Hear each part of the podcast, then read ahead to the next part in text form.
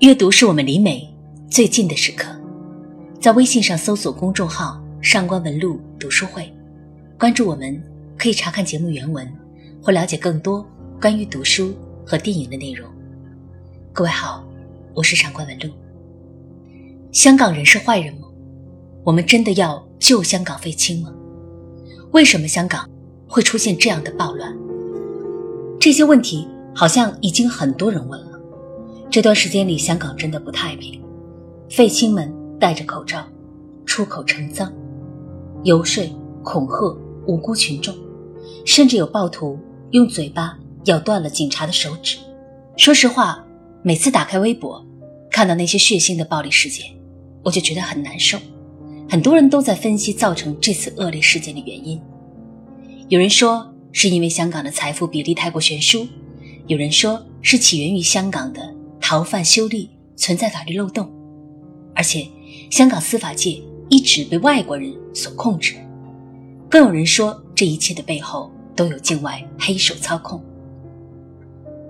或许这些缘故或多或少都存在，但我想，之所以会造成这么大面积的思想污染，跟群体效应脱不了干系。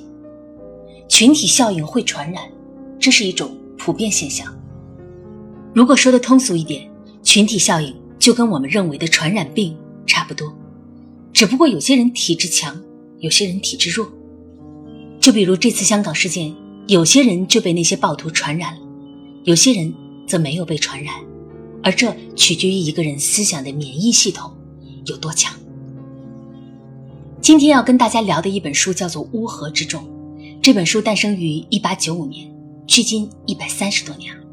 作者是有着群体社会的马基雅维利之称的法国社会心理学家古斯塔夫·勒庞。《乌合之众》到今天都被世人奉为群体心理学的经典之作。有读者说，几乎所有事件都可以用《乌合之众》里面的内容解释。勒庞说，人一到群体中，智商就严重降低。为了获得认同，个体。愿意抛弃是非，用智商去换取那份归属感。而香港的那些废青，其实就是一群被拉低智商的感染者。因为不用负责任，所以才肆无忌惮。孤立的个人很清楚，孤身一人时，他不能焚烧宫殿或洗劫商店，即使受到诱惑，也很容易抵制。但是，在成为群体的一员时，他就会意识到人数赋予他的力量，这就足以让他生出杀人劫掠的念头，并且会立刻屈从于这种诱惑。单独一个人必须要为他的行为承担责任，法律上或者道德上的；但是群体则不然，群体不需要承担任何责任，群体就是责任，群体就是道德。群体就是法律，群体的行为自然是合理的。我一直很认同上面的这段话。读初中的时候，我记得我们学校有一个女孩子，因为家里穷，所以呢总是穿得破破烂烂，身上也会散发出一种比较不好闻的味道。第一年还好，我们班有些同学只是看到她会微微皱眉，虽然不亲近，但是也不欺侮她。而到了第二年，有一个女生率先发起了对他的攻击，对这位同学极尽讽刺。就这样，那些原本就在内心有点小阴暗的人，就瞬间组成了一个小群体，每天都在教室里公然吐槽这位女同学。后来，甚至会让她帮别人写作业、买零食。等到了初三，这个群体的人数已经发展到极为可怕的程度。不但我们班的大部分人都加入了，甚至别的班也有好些人成为了其中的一员。而那个女孩子最终成为了大多数人的笑料和跑腿。那个时候因为小，我还不太懂，不知道如何去保护这样的一个弱小的女生，只知道明哲保身。可是最后发生的事情，却让我悔恨了很多年。在临近中考的前一个月，我们学校爆发了一次群殴事件。而这次事件的被伤害对象，就是那个小心翼翼了三年的女同学。参与人数达到了我们整个初三年组人数的三分之一。也就是说，当时我们三个班总共一百五十多人参与这次霸凌的有五十余人。曾经只会皱眉、表达不满的这些人，因为身在群体的伪安全感，因而每一个人都变成了吃人的猛兽。霸凌事件最后，学校的处理结果是开批斗大会，但是也仅仅只是批评了几句。那些肇事者没有得到任何惩罚，受害者却被迫退学了。个人一旦成为群体的一员，他的所作所为就不再承担责任。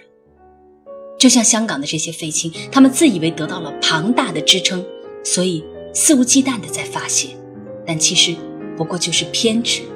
而又充满悲愤的跳梁小丑。总听见有人说“乌合之众”是一个贬义词，可是我觉得并不是。勒庞也从来没有说过群体就一定是负面的。香港废青是一个群体，而爱国者也是一个群体，传销团队是一个群体，志愿者也是群体。我们每一个人都避免不了成为群体的一员，可究竟成为什么样的乌合之众？是取决于我们的理智的。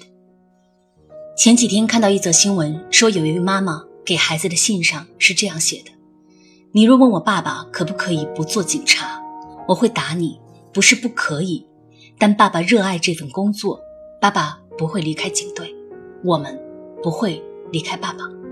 你若问我可不可以离开香港，我会打你，不是不可以，但香港是我们所爱的城市，我们不想离开自己的家。”孩子，在你日后长长的旅途中，我希望你始终相信爱，不要让仇恨蒙蔽了双眼。所以，有人踏入地狱，有人拥抱生活。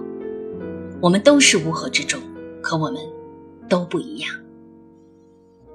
之前参加了一次同学聚会，当年那个参与霸凌的同学无比忏悔，他说：“如果当年我不跟节奏。”或许这些年心里就能好过些。每次想起自己的所作所为，都会觉得羞愧。就像电影《悲伤逆流成河》里面的易遥，在遭到霸凌跳河的那一瞬间，也正是无数人真正的找回理智的一刻。大多数时候，群体只是暂时的，那些能够放肆的时间也是短暂的。当有一天重归平静的时候，或许就是最痛苦的时候。打群架时最爽的人，从派出所出来的时候都是哭得最惨的。未来的某一天，或许香港也会有无数人为自己的愚蠢失声痛哭吧。如果可以，希望我们每一个人都能够在面对事情的时候，多一点理智，多一点思考，朝着阳光。站在正面。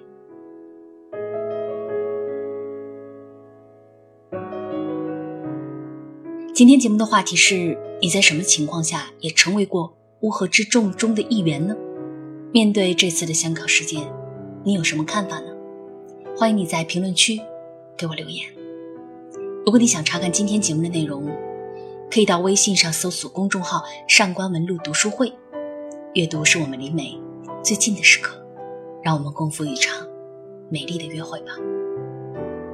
好了，今天的读书时间就到这儿，我是上官文露，下期再会。